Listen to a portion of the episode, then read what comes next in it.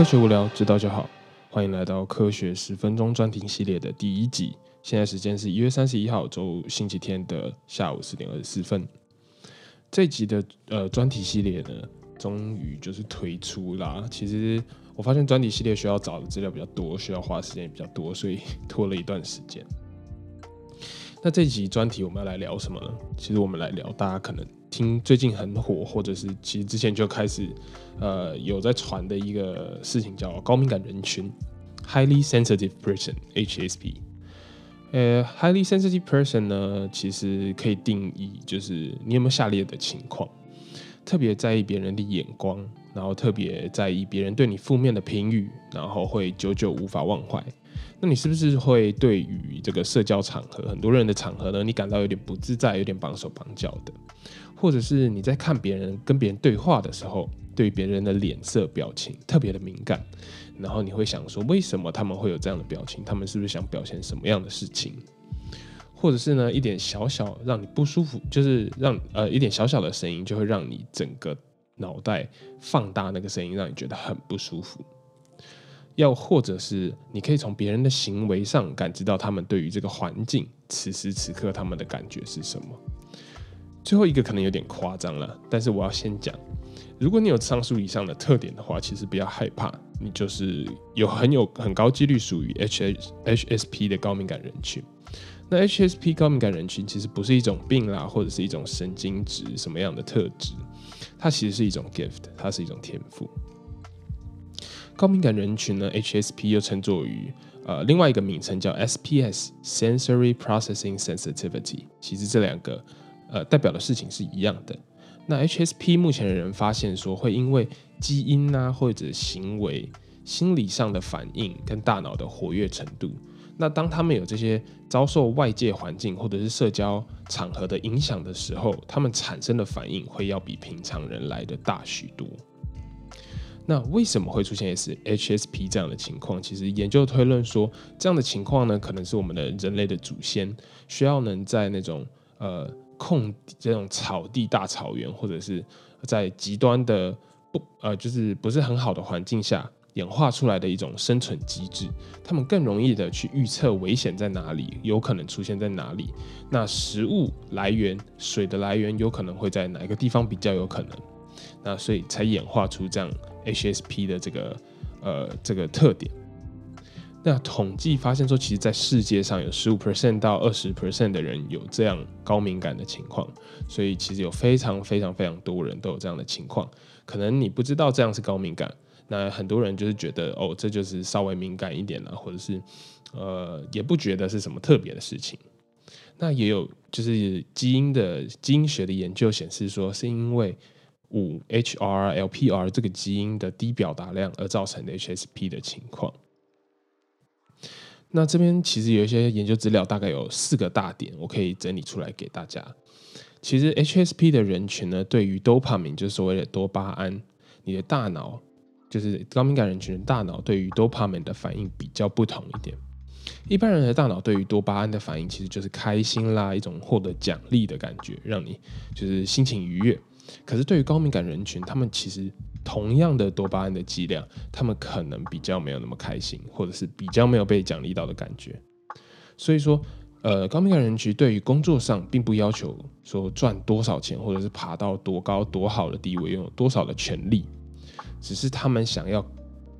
呃，感受到快乐跟充实的方式，其实跟一般人比较不太一样。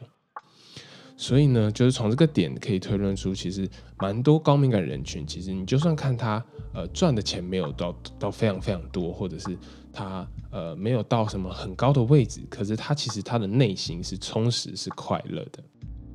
那第二个大点呢，其实 HSP 人群他的镜像神经系统，就是所谓的 Mirror Neuron System，它会更加的活跃。那所谓镜像神经系统，就是当你看到别人发生这样的情况，你很容易套用：诶，如果我是那个人的话，我现在的反应会是什么？我的情绪会是怎么样？那我会做什么样的行为？所以去感受别人这样的行为，镜像化他人的情况在自己的身上，是一种呃同理心的一种特性。其实我就是他是说 empathetic，但是我不知道怎么样很精确的翻译啊，我是大概就是一个同理心的感觉。所以一般来说呢，HSP 的人会被其他人或者其他朋友认为说，诶，你跟真的跟你讲话，你就是比较有同理心、比较有同情心的这种人群。那第三个大点呢，其实就是你可以感受到更多的情绪，然后这种情绪呢，其实是更强烈的感觉。VMPFC 这个呃特别的大脑区域，其实在 HSP 人群里面是更加的活跃，那造成你拥有更敏感的感知系统，所以你对于情绪的反应，或者是别人给你的行为出现的一种情绪的表现，你会更加的强烈跟显著。第四个大点呢，其实就是你有 more conscious，在一个很复杂的社交环境下。你就会拥有一个雷达，非常强大、非常敏感的一个雷达。你可以感知在这个场合里面，所有人也不是所有人，就是你想去感受的这些他人的行为跟情绪，是不是这个人其实绑手绑脚，他不想要在这个社交环境里，或者是哇，这个人这样表现这么活跃，是不是其实他有什么样的故事？你是可以有这样的雷达，有这样的呃意识去做这样的事情。它可以是一个好处，就像我们刚刚讲的，你可以很。很很快的感知到这个情况，但是如果太敏感的话，其实对于你的社交啦，或者是对于你在很多人的场合，你可能会一下子涌来太多的 information，太多的资讯，因为你的大脑过于活化，而造成你可能觉得不太舒服。那其实我如果说到我自己的话啦，我的特质是我小时候其实蛮在意别人的眼光的，然后会因为一小一点点的小事情啦，我的心情就受到很大的波动。那比如说别人跟我讲说，哎，哎，你这次的工作或者是你这次做的事情，我觉得蛮好的。然后如果到这边的话，我就会觉得很好。可是他们下面就会觉得说，可是我觉得，哎，你如果再进步那么一点点的什么地方，那就会完美了。那这下子完了，对于我像是我自己认为我是一个比较偏高敏感的人群的人，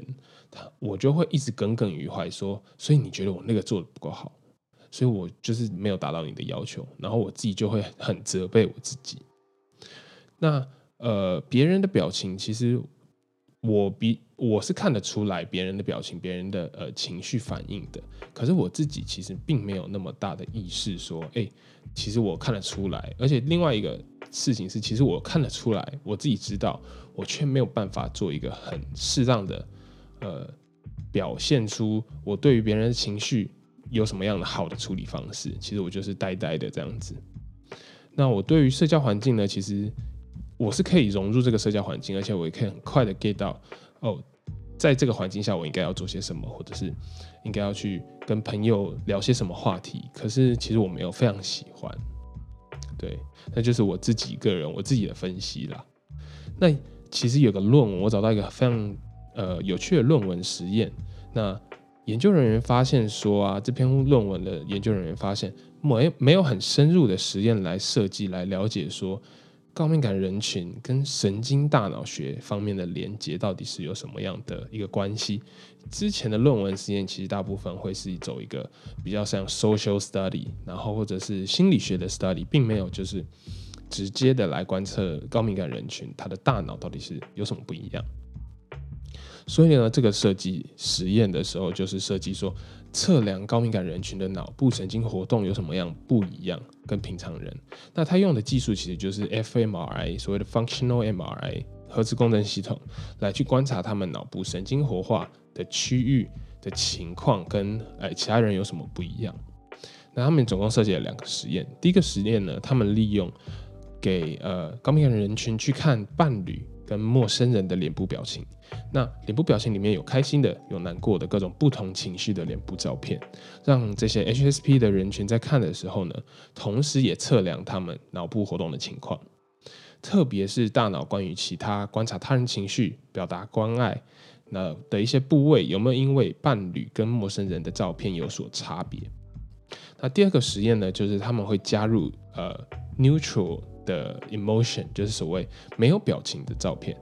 那一样是伴侣跟陌生人都有这个没有表情的照片，那去有效的比较说，对于开心啦、不开心，伴侣或者是陌生人，高敏感族群相对于他们没有表情的图片，是不是大脑有哪些地方更活跃？那可能有一些稍稍微有些复杂的中间的实验细节，我就没有，就是我就没有再多加阐述，因为还蛮复杂的，我自己也没有说看得非常非常懂为什么要这样子设计。可是大概的概念就是这样子。那实验人员呢，就利用之前所发表的 HSP 的 scale，就是一个呃，是一个教授叫 Aaron 教授吧，他所 develop 出来的一个。HSP scale 就是可以利用这个测量表来当做你是不是一个高敏感人群的一个指标。那他们发现到 HSP 越高，就是得分越高的这些人，他们的脑部活跃程度在这些实验里面都是偏高的，都是比那些呃 HSP 低分的人还要来得高。所以在观察啦，发现预测情绪的大脑部分也是比。就是 HSP 低分的人更要的更要来的活跃，其中对于伴侣的表情，其实又比陌生人要来的更强烈、更敏感。那他们发现说，大脑中有一个叫 PMA 的区域，是对于关注跟预测判断做激化的一个脑部区域。如果你的 HSP 的分数越高，PMA 的部分也会越来越活化。另外一个区域的话，其实。呃，也被活化特别厉害的一个区域叫 Singulate Area。那 Singulate Area 其实是认知他人情绪动作，然后对于环境中的感知非常重要的一个大脑的区域。所以这个区域呢，也是也是在 HSP 高敏感人群中更加的活跃。其实还有很多区域，另外一个区域是 MTG。MTG 其实是大脑在接受到别人情绪的时候，就相当于你在跟别人对话的时候，他的情绪是什么，你的大脑接收到的是怎么样的那个区域。那判断对方到底是怎么想的这些事情呢，在 HSP 高分的族群也是特别的活化。很特别的是说，其实诶，他们实验之后的结果分析发现。呃，HSP 的大脑啊，其实会选择性的去判读对方的情绪。怎么说选择性呢？其实相当于呃，相对于陌生人来说，如果伴侣出现了开心跟不开心的脸部表情的话，对于 HSP 的大脑的话，它会更加的活跃。就是呃，对于陌生人的反应，他们的反应也是对于高敏感人群，他们的反应是偏高的。可是，如果是今天是自己的伴侣出现了开心不开心的表情的时候，比陌生人还要高的大脑活化会在他们的脑中出现，这样子表示他们其实可以很选择性的去判读。哦，我今天比较亲密的人，我要判读更细，然后我需要接收到更多的讯号，造成我脑袋。因为看到伴侣的图片的时候，更加的活化。那最后的研究其实也有提到说，对于高敏感 HSP 人群的神经的大脑反应啦，其实需要更多更多的研究。那他们还发现说，跟镜像神经系统之前有提到过的一些自我认知系统跟情绪的反应，其实都跟高敏感都是有相关的。他们的呃高敏感人群的大脑对于这些事情，对于镜像神经系统，对于自我认知系统，都跟平常人其实不太一样。所以，我们整理一下高敏感人群的特质。高敏感人群的特质其实会有细节，对于细节的洞察力是非常足够的，而且他可以选择性的选择我要不要观察。第二个是对于行为的预测跟分析，对于呃人类就是这个人他的行为为什么要这样做，他接下来会做什么样的事情的行为跟分析，他都会预测跟分析了，都会有非常呃比较强大的分析能力。